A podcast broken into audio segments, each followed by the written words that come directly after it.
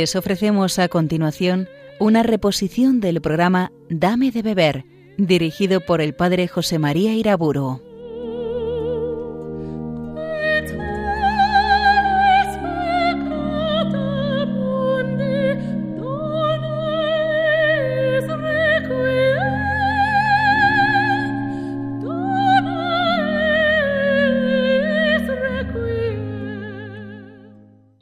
Nombre del Padre, del Hijo y del Espíritu Santo. Danos, Señor, tu luz y tu verdad. Voy a tratar en esta conferencia de lo que viene después de la muerte. Y para prepararnos a esta meditación quiero comenzar con la oración del Salmo 102. Bendice alma mía al Señor y todo mi ser a su santo nombre Bendice alma mía al Señor y no olvides sus beneficios. Él perdona todas tus culpas y cura todas tus enfermedades. Él rescata tu vida de la fosa y te colma de gracia y de ternura. Él sacia de bienes tus anhelos y como un águila se renueva tu juventud. No nos trata como merecen nuestros pecados, ni nos paga según nuestras culpas. Como se levanta el cielo sobre la tierra, se levanta su bondad sobre sus fieles. Hemos de contemplar la suerte del hombre posterior a la muerte a la luz de esta bondad, de esta misericordia infinita de Dios. Esta convicción de la fe en el amor que Dios nos tiene es lo que nos permite meditar en las realidades posteriores a la muerte con paz, con una confianza esperanzada. Inmediatamente a la muerte nos enseña la Iglesia que viene un juicio particular que el hombre recibe. Siendo este un tema tan grave, voy a limitarme a los textos del catecismo que expresan la fe de la Iglesia. Solamente les haré breves comentarios o aclaraciones. Quizá con ello esta conferencia pierda un tanto de vivacidad, pero ganará en cambio en precisión y en autoridad al referirme permanentemente a la doctrina de la Iglesia, expresada con sus propias palabras. En el Catecismo leemos en el número 1021 lo siguiente. La muerte pone fin a la vida del hombre como tiempo abierto a la aceptación o rechazo de la gracia divina manifestada en Cristo. El Nuevo Testamento habla del juicio principalmente en la perspectiva del encuentro final con Cristo en su segunda venida, es decir, aclaro yo, en referencia al juicio universal. Y sigue diciendo el catecismo. Pero también asegura reiteradamente la existencia de una retribución inmediata después de la muerte, de cada uno como consecuencia de sus obras y de su fe y fundamenta estas afirmaciones el catecismo recordando la enseñanza del Nuevo Testamento en algunos lugares principales. Dice así, la parábola del pobre Lázaro, Lucas 16, y la palabra de Cristo en la cruz al buen ladrón, hoy estarás conmigo en el paraíso, así como otros textos del Nuevo Testamento hablan de un último destino del alma, que puede ser diferente para unos y para otros. Y sigue diciendo el catecismo, cada hombre, después de morir, recibe en su alma inmortal su retribución eterna, en un juicio particular que refiere su vida a Cristo, bien sea a través de una purificación se refiere al purgatorio, al purificatorio, bien sea para entrar inmediatamente en la bienaventuranza del cielo, bien para condenarse inmediatamente para siempre. Número del Catecismo 1022. Hay pues después de la muerte un juicio particular, inmediato a la muerte, que según hayan sido las obras buenas o malas del hombre en la vida presente, le lleva al purgatorio, al cielo o al infierno.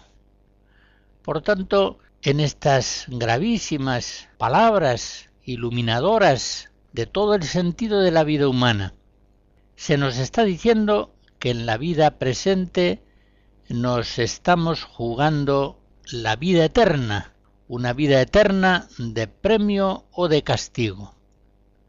Se nos está diciendo que no da lo mismo vivir de un modo o de otro en la vida presente. Se nos está afirmando que no va a haber un final feliz igualmente bienaventurado para todos los hombres, sino que seremos juzgados según nuestras obras. Por eso la vida presente, que a primera vista parece una sucesión de pequeños hechos triviales, en cierto modo insignificantes, la vida presente se magnifica cuando entendemos a la luz de la fe que estas obras que vamos cumpliendo día a día a lo largo de nuestra vida van formando un destino eterno de bienaventuranza celestial o de condenación perpetua. Por eso digo que la grandeza indecible de la vida humana presente se nos manifiesta solamente cuando la miramos en relación a esas realidades definitivas posteriores a la muerte. Todas estas verdades han sido claramente reveladas por Jesucristo en los Evangelios, por los apóstoles en los escritos del Nuevo Testamento, de tal modo que siempre la Iglesia ha visto a Cristo como juez universal, juez de vivos y difuntos, ante cuyo tribunal se presenta el hombre a la hora de la muerte, recibiendo de su justicia y de su misericordia el premio o el castigo que ha merecido en la vida presente. El Concilio II de León, por ejemplo, en el año 1274, formula en manera dogmática con toda claridad estas verdades. Dice así, aquellas almas que después de recibido el sagrado bautismo no incurrieron en mancha alguna de pecado, y también aquellas que después de contraída esa mancha se han purificado mientras permanecían en sus cuerpos, o después de desnudarse de ellos, es decir, en el purgatorio, son recibidas inmediatamente en el cielo. Las almas, en cambio, de aquellos que mueren en pecado mortal o con sólo el pecado original, descienden inmediatamente al infierno para ser castigadas, aunque con penas desiguales. La misma sacrosanta Iglesia romana firmemente cree y firmemente afirma que asimismo comparecerán todos los hombres con sus cuerpos el día del juicio, ahora ya se refiere al juicio universal, ante el tribunal de Cristo, para dar cuenta de sus propios hechos. ¿Cuántos cristianos viven la vida presente, olvidados de la vida futura? posterior a la muerte. ¿Cuántos hay que piensan muy poco en esa retribución final definitiva, eterna, que será diferente según la vida que hayamos llevado en el tiempo presente? ¿Cuántos hay que no piensan en su propia salvación? ¿Y cuántos hay que no piensan en la salvación de sus hermanos para procurarlo por la oración, por las buenas obras, por el apostolado? ¿Cuántos hay que parecen ignorar aquellas palabras de Jesús en Mateo 7, cuando dice, entrad por la puerta estrecha, porque ancha es la puerta y espacioso el camino que lleva a la perdición, y son muchos los que entran por ella, porque estrecha es la puerta y angosto el camino que lleva a la vida, y son pocos los que la hallan. Escuchamos ahora algunos cantos corales religiosos compuestos por diversos autores europeos.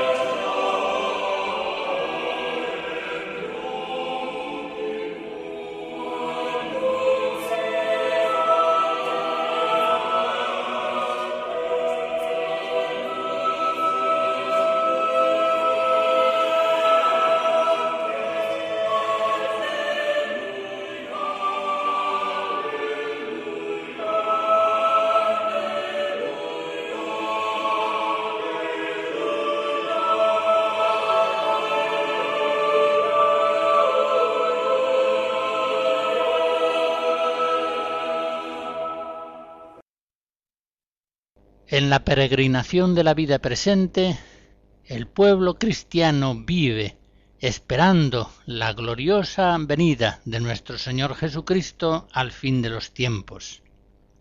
Sabemos que Cristo, ascendido al Padre, recibió todo poder en el cielo y en la tierra. Y como dice San Pablo en Romanos 14, Cristo murió y volvió a la vida para eso, para ser Señor de muertos y de vivos. Jesucristo es el Señor, todo le ha sido sometido. Él está por encima de todo principado, potestad, virtud, dominación, porque el Padre ha sometido bajo sus pies todas las cosas. Éfesos 1. Cristo es el Señor, el Rey del universo y de la historia y desde su ascensión a los cielos, desde que está sentado a la derecha del Padre como Rey del universo, gobernando providentemente la historia de los hombres, estamos ya, como dice el apóstol Juan, en la última hora. Primera carta de Juan 2. Estamos ya en la última hora, de tal modo que estamos viviendo el final de la historia humana el Concilio Vaticano II, en la Lumen Gentium 48, nos dice que la plenitud de los tiempos ha llegado pues a nosotros. 1 Corintios 10. Y la renovación del mundo está irrevocablemente decretada y en cierta manera se anticipa realmente en este siglo, pues la Iglesia, ya aquí en la tierra, está adornada de verdadera santidad, aunque todavía imperfecta. Efectivamente, la Iglesia ya en la tierra se caracteriza por una verdadera santidad, aunque todavía imperfecta. Ya ella es en forma incoada el reino de Dios en este mundo. Pero bien sabemos que el reino de Cristo, presente ya en su iglesia, no está todavía acabado, como se dice en Lucas 28, con la venida del Rey en gran poder y gloria. Por eso este reino de Dios entre los hombres todavía es objeto de grandes ataques de los poderes del infierno, a pesar de que estos poderes han sido ya en su raíz vencidos por la muerte y la resurrección de Cristo. Hasta que todo le haya sido sometido, dice el Concilio Vaticano II, hasta que haya nuevos cielos y nueva tierra, en los que habite la justicia, la Iglesia peregrina lleva en sus sacramentos e instituciones que pertenecen al tiempo presente la imagen de este mundo que pasa. Ella misma, la Iglesia, vive entre las criaturas que gimen en dolores de parto hasta ahora y que esperan la manifestación de los hijos de Dios. Lumen Gentium 48. Por eso los cristianos continuamente y de un modo especial en la Eucaristía piden que vuelva pronto Jesucristo. Suplican una y otra vez, ven Señor Jesús. Apocalipsis 22. Antes de su ascensión a los cielos, Cristo les dice a sus apóstoles que todavía no es la hora del establecimiento pleno del reino mesiánico, el reino anunciado ya por los profetas. El tiempo presente, nos enseña Jesús, es el tiempo del Espíritu Santo, del testimonio evangélico, es un tiempo marcado todavía por las tribulaciones, las pruebas las luchas contra el maligno es un tiempo en el que hemos de permanecer en oración, en esperanza, bien despiertos. Es un tiempo en el que debemos vigilar y orar para no caer en la tentación. En todo caso, desde la ascensión de Cristo a los cielos, desde su victoria sobre el pecado y la muerte, sobre el mundo y el demonio, ese advenimiento de Cristo en la gloria es ya inminente. Varias veces en el libro del Apocalipsis se nos dice que el tiempo es breve y que la venida de Cristo está ya próxima. Pero también nos dice Jesucristo que no nos toca conocer el tiempo y el momento que ha fijado el Padre con su autoridad. Hechos 1. La parusía la segunda venida de Cristo, esta vez en gloria y majestad, acompañado de sus santos y de sus ángeles, con un poder irresistible, viene precedida por algunas señales en la historia, señales que nos han sido reveladas, aunque en forma velada y misteriosa. La revelación vincula la segunda venida de Jesucristo a la conversión de Israel, al ingreso de los judíos en la Iglesia por la fe y el bautismo. Es una verdad misteriosa que, sobre todo en el capítulo 11 de la carta de San Pablo a los romanos, se nos desvela. Hablando del pueblo judío, dice el apóstol, si su reprobación ha sido la reconciliación del mundo, ¿qué será su readmisión, sino una resurrección de entre los muertos?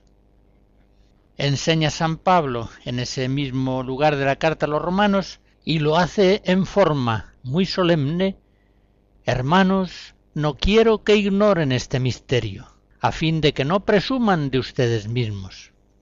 El endurecimiento de una parte de Israel durará hasta que haya entrado hasta que haya entrado en el reino la totalidad de los paganos.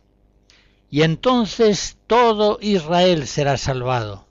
Según lo que dice la Escritura, de Sión vendrá el libertador. Él apartará la impiedad de Jacob. Y esta será mi alianza con ellos cuando los purifique de sus pecados.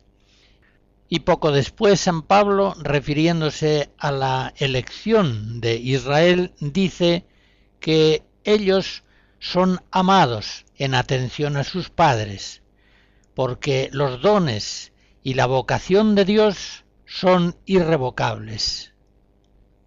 El Catecismo de la Iglesia, en el número 674, nos dice, parafraseando las palabras de San Pablo en ese lugar de Romanos 11, que la entrada de la plenitud de los judíos en la salvación mesiánica, a continuación de la plenitud de los gentiles, hará al pueblo de Dios llegar a la plenitud de Cristo. Efesos 4 en la cual Dios ya será todo en nosotros. 1 Corintios 15. Sabemos, pues, así nos ha sido revelado, que la venida gloriosa de Jesucristo al final de los tiempos será precedida por la conversión de los judíos a la fe cristiana. Pero, como sigue diciendo el Catecismo en el número 675, habrá también otras señales. Dice así, antes del advenimiento de Cristo, la Iglesia deberá pasar por una prueba final que sacudirá la fe de numerosos creyentes. La persecución que acompaña a su peregrinación sobre la tierra desvelará el misterio de iniquidad bajo la forma de una impostura religiosa que proporcionará a los hombres una solución aparente a sus problemas mediante el precio de la apostasía de la verdad. La impostura religiosa suprema será la del anticristo, es decir, la de un pseudo-mesianismo en que el hombre se glorifica a sí mismo, colocándose en el lugar de Dios y de su Mesías venido en la carne. Y sigue diciendo el Catecismo en el número 676 que ese engaño inmenso del anticristo en la humanidad ya aparece esbozado en el tiempo presente. Dice así, esta impostura del anticristo aparece esbozada ya en el mundo cada vez que se pretende llevar a cabo la esperanza mesiánica en la historia, lo cual no puede alcanzarse sino más allá del tiempo histórico a través del juicio escatológico. Dicho en otras palabras, ya en el tiempo presente hay acciones anticipadas del anticristo que tratan de realizar falsamente un reino de felicidad en el mundo presente, bajo formas políticas muchas veces de un mesianismo secularizado, intrínsecamente perverso, contrario al reino de Cristo.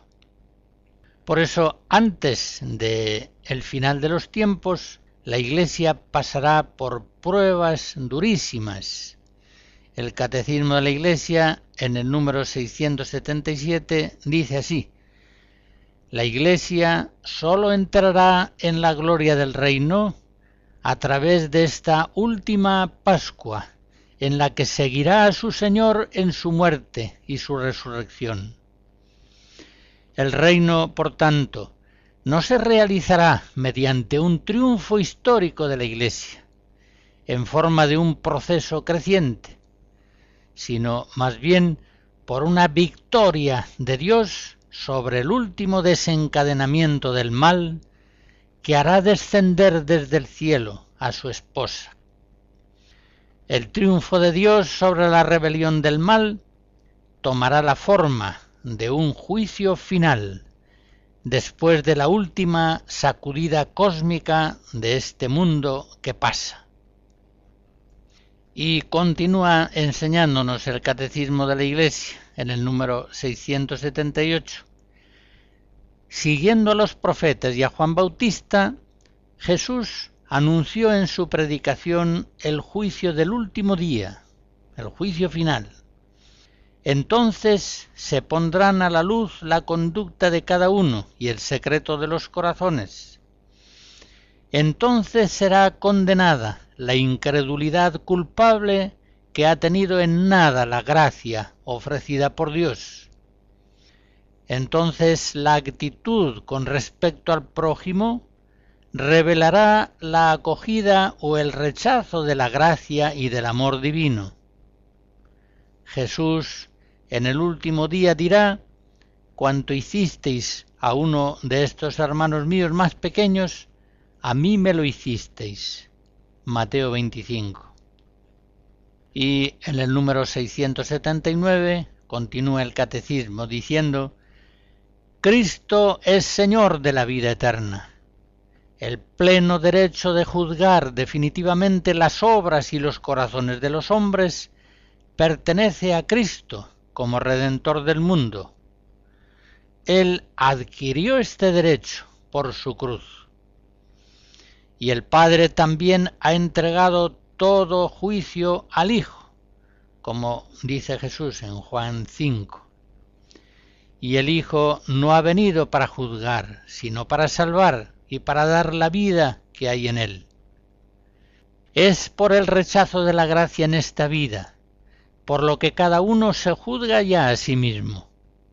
Es retribuido según sus obras, y puede incluso condenarse eternamente al rechazar el espíritu de amor. Como antes decía, tratándose de temas tan graves, he preferido mantenerme muy cerca de los textos mismos del catecismo que expresa la fe de la Iglesia. En resumen, podemos decir que a Cristo le ha sido dado como primogénito de toda criatura, y por su muerte, su resurrección y su ascensión a los cielos, todo poder en el cielo y en la tierra. Y que al final de los tiempos vendrá como juez universal de vivos y difuntos. Ese final de los tiempos vendrá precedido de algunas señales que nos han sido reveladas. La primera de ellas, la conversión de los judíos a la fe cristiana.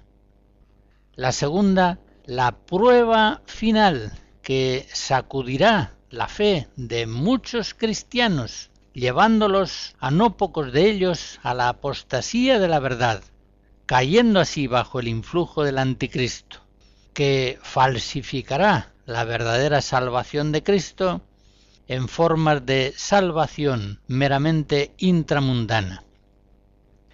De este modo, el final de los tiempos no será, por decirlo así, una eclosión triunfante de la Iglesia, un triunfo histórico del pueblo de Dios en este mundo, sino que más bien será una participación del cuerpo místico de Cristo, en la pasión del Señor y en su resurrección gloriosa, de tal modo que el advenimiento del reino pleno de Dios sobre los hombres descenderá del cielo en forma de gracia desbordante e irresistible. En palabras del Apocalipsis, la ciudad de Dios descenderá sobre la ciudad de los hombres como una novia vestida y adornada para su esposo. El triunfo de Dios sobre el pecado del mundo se aplicará en la forma de un juicio final, después de las últimas sacudidas cósmicas de este mundo temporal, de este mundo que pasa.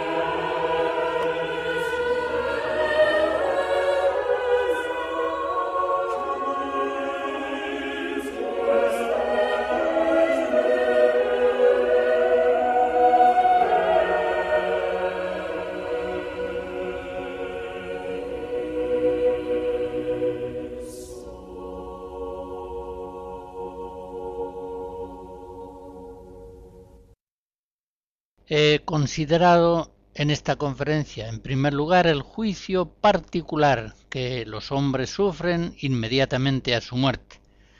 En segundo lugar, he hablado de la segunda venida del Cristo glorioso, de la parusía al final de los tiempos.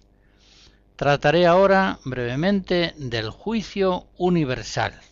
El Catecismo de la Iglesia en el número 1040 nos dice que el juicio final sucederá cuando vuelva Cristo glorioso.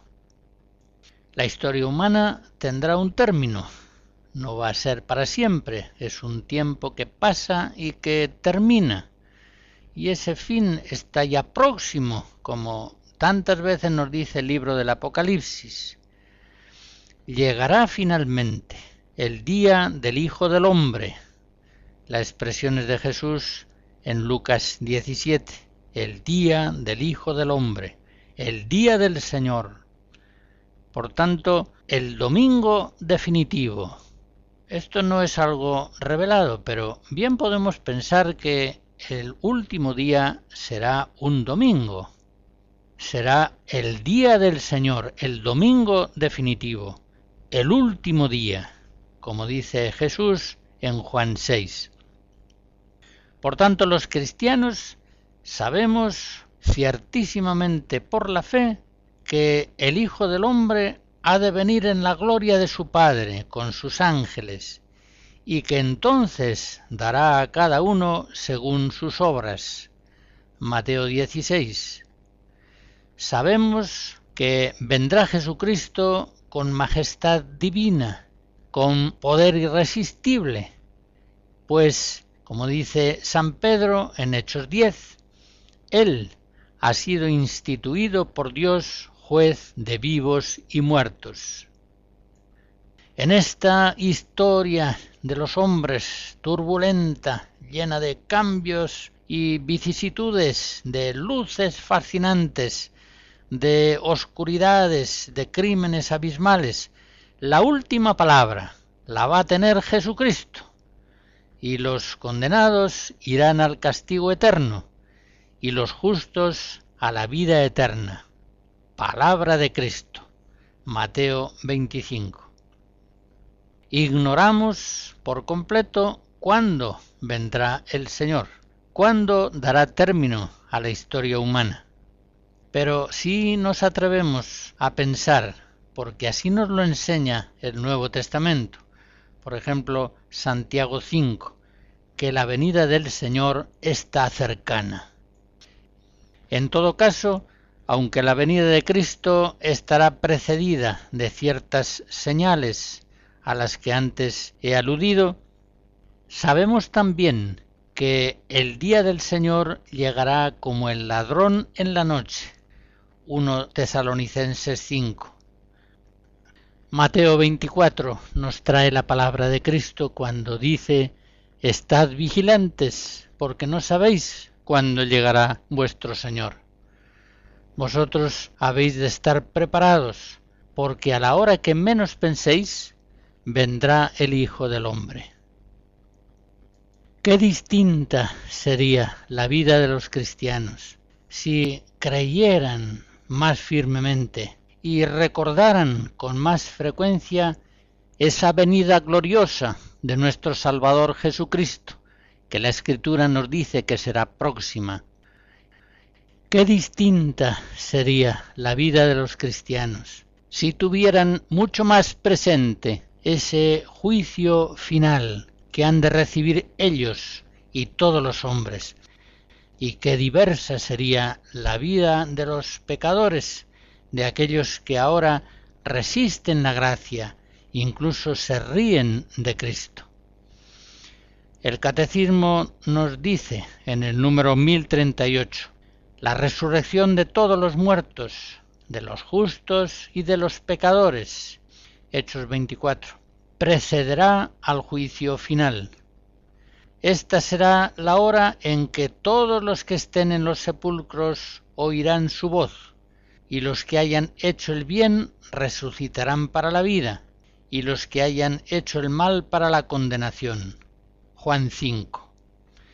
Sigue diciendo el catecismo Entonces Cristo vendrá en su gloria acompañado de todos sus ángeles.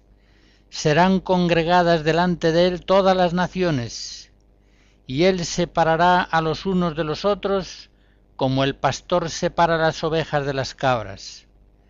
Pondrá las ovejas a su derecha y las cabras a su izquierda.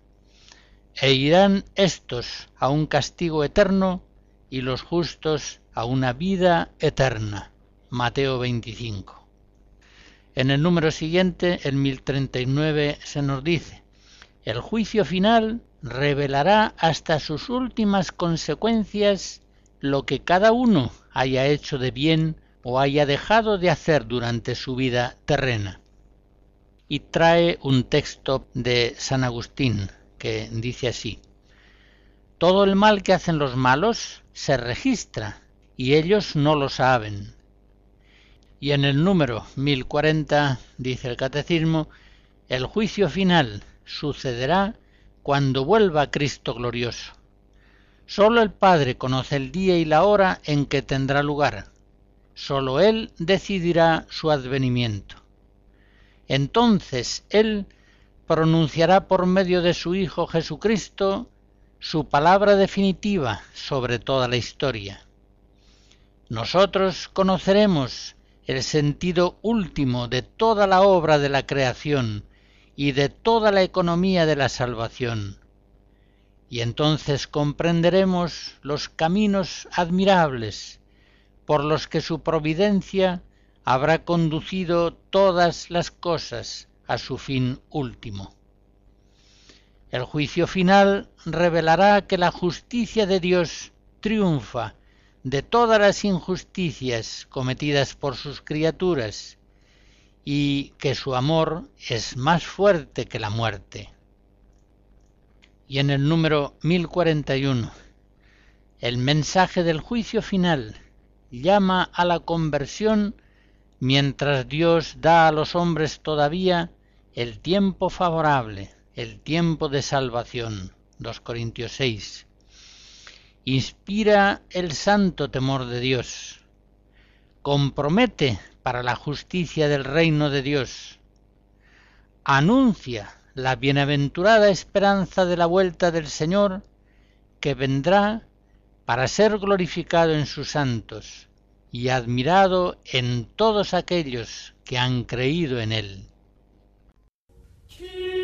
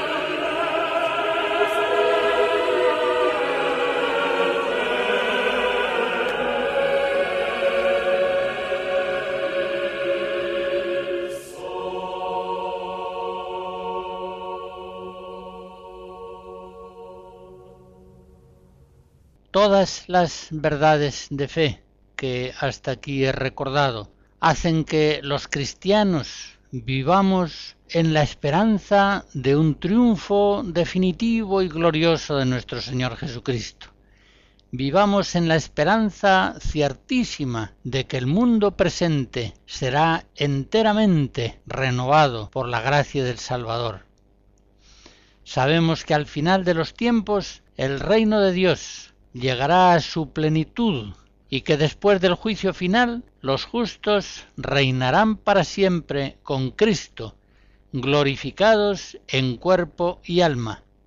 E incluso sabemos que el mismo universo será renovado.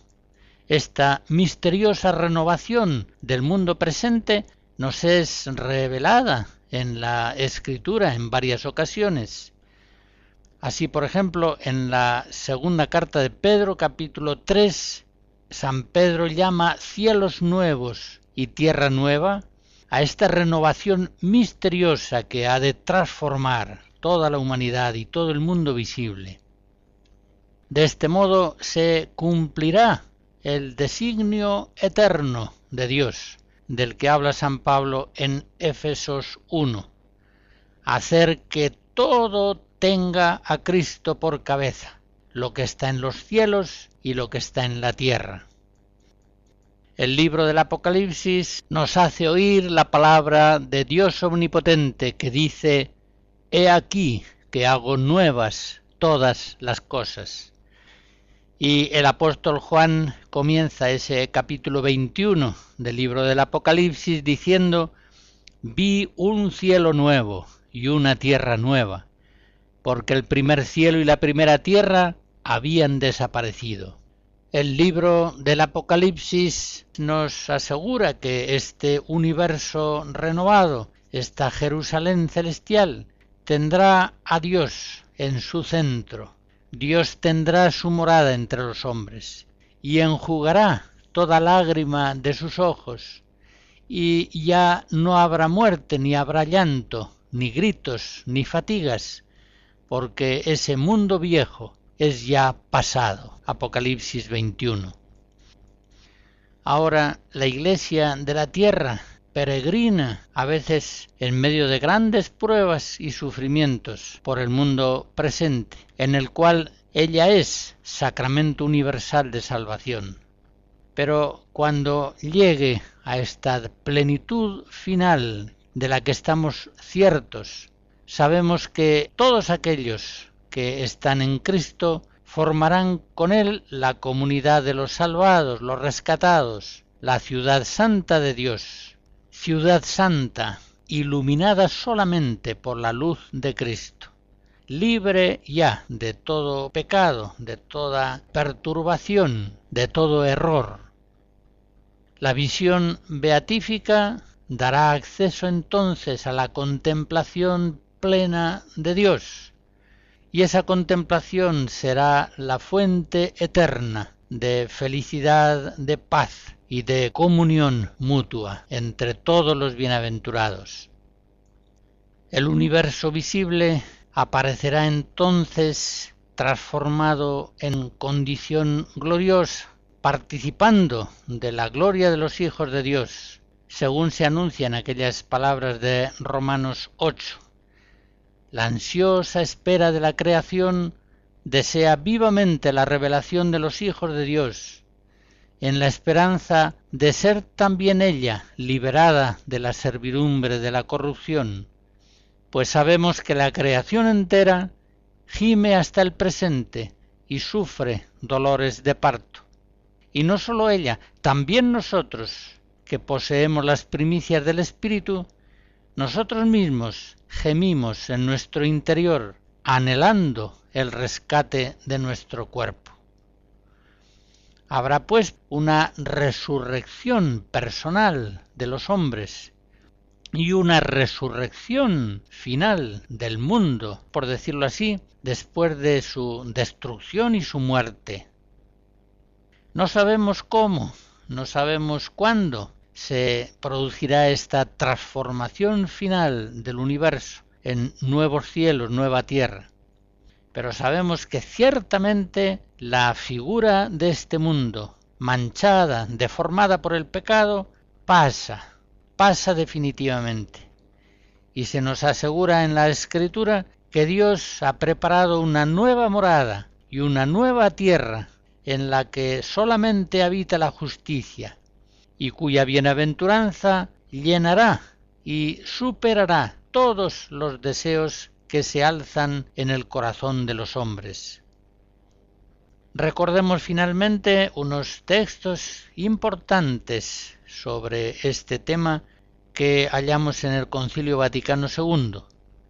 Dicen así, no obstante, la espera de una tierra nueva no debe debilitar, sino más bien debe avivar la preocupación de cultivar esta tierra donde crece aquel cuerpo de la nueva familia humana que puede ofrecer ya un cierto esbozo del siglo nuevo.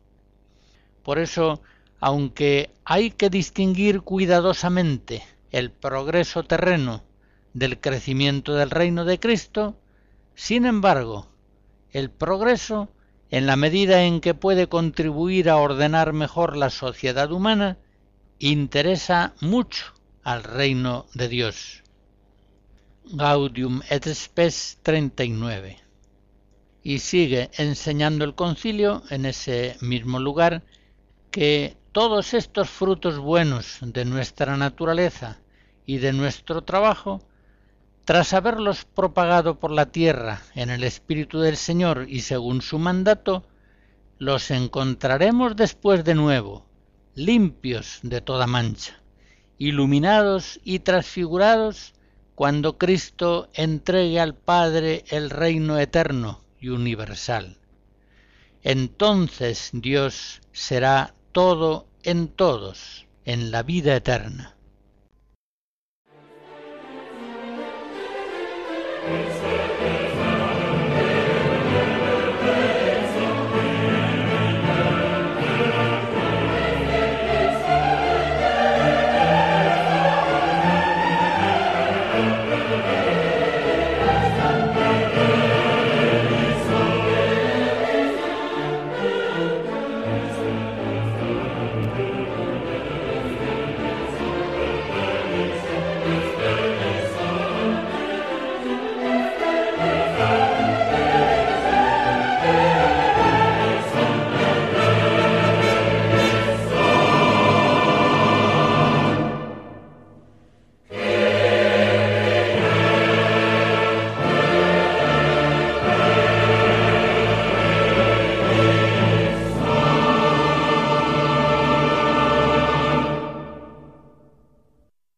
Hemos meditado a la luz de la Sagrada Escritura y de la doctrina de la Iglesia sobre el juicio particular inmediato a la muerte, sobre la parusía, la segunda venida gloriosa de Jesucristo, y sobre el juicio final.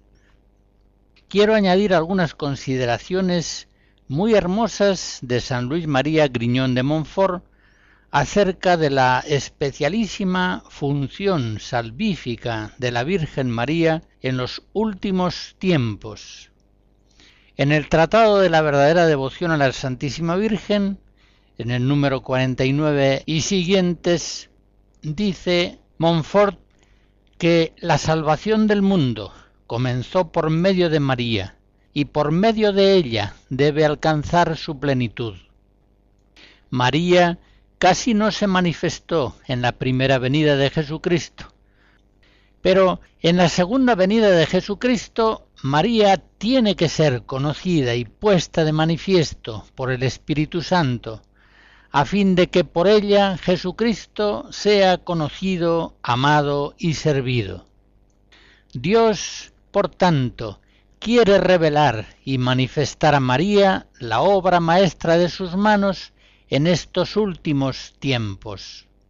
Ella es el camino por donde vino Jesucristo a nosotros la primera vez, y lo será también cuando venga la segunda, aunque de modo diferente.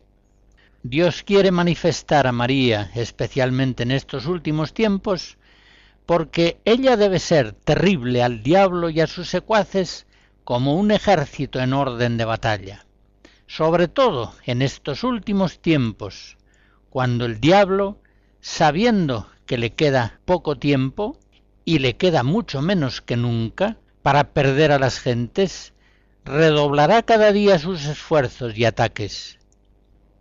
A estas últimas y crueles persecuciones de Satanás, que aumentarán de día en día hasta que llegue el anticristo, debe referirse sobre todo aquella primera y célebre predicción y maldición lanzada por Dios contra la serpiente en el paraíso terrestre. Pongo hostilidades entre ti y la mujer, entre tu linaje y el suyo. Ella herirá tu cabeza cuando tú hieras su talón. Añade Montfort en el número 55 algunas consideraciones preciosas sobre la Virgen María y los apóstoles de los últimos tiempos. Dice que Dios quiere que su Madre Santísima sea ahora más conocida, amada y honrada que nunca. Entonces sabrán que María es el medio más seguro, fácil, corto y perfecto para llegar a Jesucristo, y se consagrarán a ella en cuerpo y alma y sin reserva alguna para pertenecer del mismo modo a Jesucristo. Estos serán los apóstoles auténticos de los últimos tiempos, a quienes el Señor de los ejércitos dará la palabra y la fuerza necesarias para realizar maravillas y ganar gloriosos combates sobre sus enemigos. Tales serán los grandes hombres que vendrán y a quienes María formará por orden del Altísimo para extender su imperio sobre el de los impíos y los idólatras. Pero ¿cuándo y cómo sucederá esto? Solo Dios lo sabe. A nosotros toca callar, orar, gemir y esperar. Como dice el salmista, yo esperaba con ansia al Señor. La bendición de Dios Todopoderoso, Padre, Hijo y Espíritu Santo, descienda sobre ustedes y les guarde siempre. Amén.